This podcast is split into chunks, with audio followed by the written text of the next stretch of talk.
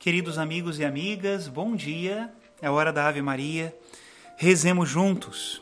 Em nome do Pai, do Filho e do Espírito Santo. Amém. O anjo do Senhor anunciou a Maria e ela concebeu do Espírito Santo. Ave Maria, cheia de graça, o Senhor é convosco. Bendita sois vós entre as mulheres, e bendito é o fruto do vosso ventre, Jesus. Santa Maria, Mãe de Deus, rogai por nós, pecadores agora e na hora de nossa morte. Amém. Eis aqui a escrava do Senhor, faça-se em mim segundo a vossa palavra. Ave Maria, cheia de graça, o Senhor é convosco. Bendita sois vós entre as mulheres, e bendito é o fruto do vosso ventre, Jesus. Santa Maria, Mãe de Deus, rogai por nós, pecadores, agora e na hora de nossa morte. Amém. E o Verbo de Deus se fez carne e habitou entre nós. Ave Maria, cheia de graça, o Senhor é convosco. Bendita sois vós entre as mulheres, e bendito é o fruto do vosso ventre, Jesus. Santa Maria, Mãe de Deus, rogai por nós, pecadores, agora e na hora de nossa morte. Amém. Rogai por nós, ó Santa Mãe de Deus, para que sejamos dignos das promessas de Cristo. Oremos. Infundi, Senhor, em nossas almas a vossa graça, nós o suplicamos, para que nós que conhecemos pelo anúncio do anjo, a encarnação de Jesus Cristo, vosso Filho e nosso Senhor, cheguemos por sua paixão e morte de cruz, à glória da ressurreição da carne. Pelo mesmo Cristo nosso Senhor. Amém. Em nome do Pai, do Filho e do Espírito Santo. Amém. Meus queridos irmãos e irmãs, estamos nesse tempo tão luminoso do Natal. Fizemos uma pausa na hora da Ave Maria por motivo de saúde, eu e também alguns dos colaboradores estivemos gripados, muito gripados, mas agora já voltamos outra vez a ter voz para poder gravarmos essas meditações que tanto nos alegram e tanto fazem bem também a nós que servimos a esse meio de evangelização. E hoje eu queria começar um capítulo de meditação sobre esse tempo luminoso do Natal, escrito pelo professor doutor Scott Hahn, em seu livro A Alegria do Mundo, como a vinda de Cristo mudou tudo e continua mudando, da editora Quadrante. Nós vamos começar hoje o capítulo 9, que tem como título Você acredita em magos?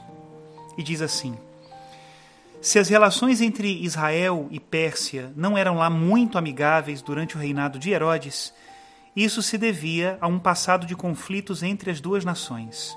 Afinal de contas, o poderoso império persa já havia oprimido o povo judeu em mais de uma ocasião. Ademais, em meados do século I a.C., a Pérsia vivenciava os primeiros lances daquela que seria uma disputa de poder centenária contra o Império Romano, uma potência geopolítica que se expandia de maneira implacável. Se havia uma coisa na qual judeus e romanos concordavam, era justamente no desprezo que tinham pelos persas, o Império do Oriente. E tanto para os judeus como para os romanos, o caráter desprezível da Pérsia era simbolizado pelos seus homens sábios, conhecidos como reis magos ou simplesmente magos.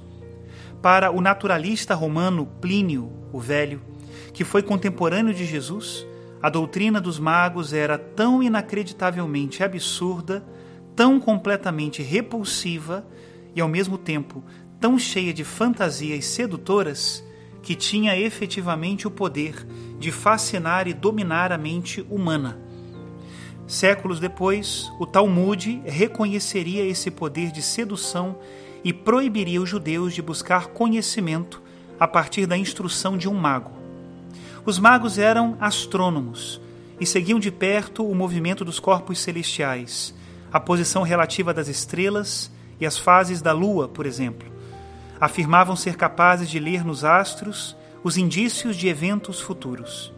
Segundo o relato de Plínio, sua doutrina desenvolveu um grande poder de influência que se espalhou por boa parte do mundo conhecido, exercendo domínio sobre os reis dos reis do Oriente. Os magos eram tão respeitados na Pérsia que chegavam a ser considerados verdadeiros soberanos por trás de um trono. E por vezes eram chamados a governar territórios e províncias. No Antigo Testamento, encontramos-los também como conselheiros do rei da Babilônia, em Daniel 2:48. Quando Nabucodonosor massacra os herdeiros de Davi e cega Zedequias, um mago aparece listado entre as testemunhas do ocorrido. Nergal Sereder, por sua vez, era o chefe dos magos e figura proeminente entre os oficiais da Babilônia, segundo Jeremias 39, de 1 ao 7. Embora os magos fossem vizinhos dos judeus em termos geográficos, os dois estavam a anos-luz de distância em termos religiosos. De fato, os magos eram, em vários sentidos, a personificação do mundo dos gentios. Eram estrangeiros e idólatras, e ignoravam e desprezavam os costumes de Israel e do seu Deus. Representavam o tipo de agente externo de contaminação que a lei havia sido arquitetada para manter longe de Israel. Deus deu a lei aos israelitas justamente para mantê-los em quarentena, isolados da influência dos povos idólatras. Havia, portanto, um desprezo mútuo entre os magos e os judeus, mas havia também um fascínio mútuo. Afinal de contas, se os judeus nunca tivessem se sentido atraídos pela sabedoria dos persas, não teriam sido necessários todos os avisos deixados na Bíblia e no Talmud. Quanto aos magos, se não tinham interesse em conhecer o Deus de Israel, por que vasculhavam o céu em busca de sinais que indicassem a chegada do Rei dos Judeus? Tendo, pois, Jesus nascido em Belém de Judá, no tempo do rei Herodes, eis que magos vieram do Oriente a Jerusalém. Perguntaram eles: Onde está o rei dos judeus que acaba de nascer? Vimos a sua estrela no Oriente e viemos adorá-lo. Mateus 2, de 1 ao 2. Já vimos que Herodes era extremamente paranoico. Vimos também que ele tinha insegurança de um edomita que se sentia insultado pelos judeus de ascendência pura. Por fim, sabemos que sua paranoia e sua insegurança o levaram a analisar a Sagrada Escritura em busca de indícios de que seu poder pudesse estar ameaçado. Essa análise certamente o levou a uma das primeiras profecias a respeito do Messias, um oráculo de Balaão, preservado na Torá. Eu o vejo, mas não agora. Percebo-o, mas não de perto. Um astro sai de Jacó. Um cetro levanta-se sobre Israel, que fratura a cabeça de Moabe, o crânio dessa raça guerreira Edom é sua conquista, Seir, seu inimigo, é sua presa. Israel ostenta sua força. De Jacó virá um dominador que há de exterminar os sobreviventes da cidade. Números 24, do 17 ao 19. Para um impostor edomita paranoico, os seguintes trechos devem ter saltado aos olhos. Um astro sai de Jacó, um cetro levanta-se de Israel, Edom é sua conquista. Será que os magos viram o astro mencionado por Balaão? Será que foram capazes de identificar na profecia o presságio da queda de Herodes? Deixamos por aqui a citação do professor Scott Hahn. Continuaremos meditando sobre o tema dos magos e da estrela de Belém a partir de amanhã. Que Deus abençoe a todos. Um feliz ano de 2022 e que o Senhor nos conserve sempre no seu amor. Em nome do Pai, do Filho e do Espírito Santo. Amém.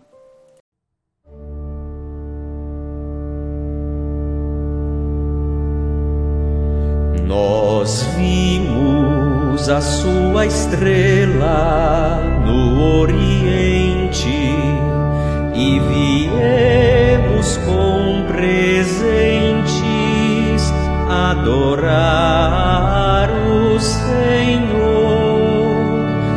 adorar o Senhor.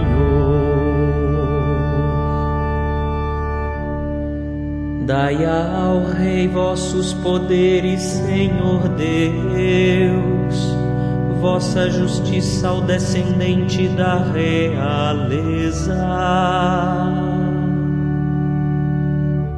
Nós vimos a sua estrela no Oriente e viemos com presentes adorar o Senhor.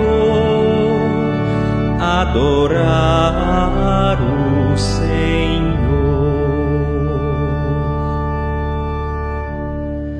Com justiça Ele governe o vosso povo com equidade ele julgue os vossos pobres. Nós vimos a sua estrela no Oriente e viemos com presentes adorar o Senhor adorar o Senhor.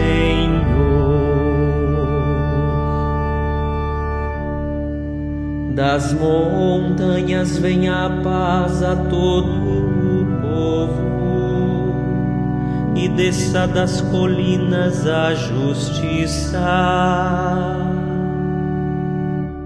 Nós vimos a sua estrela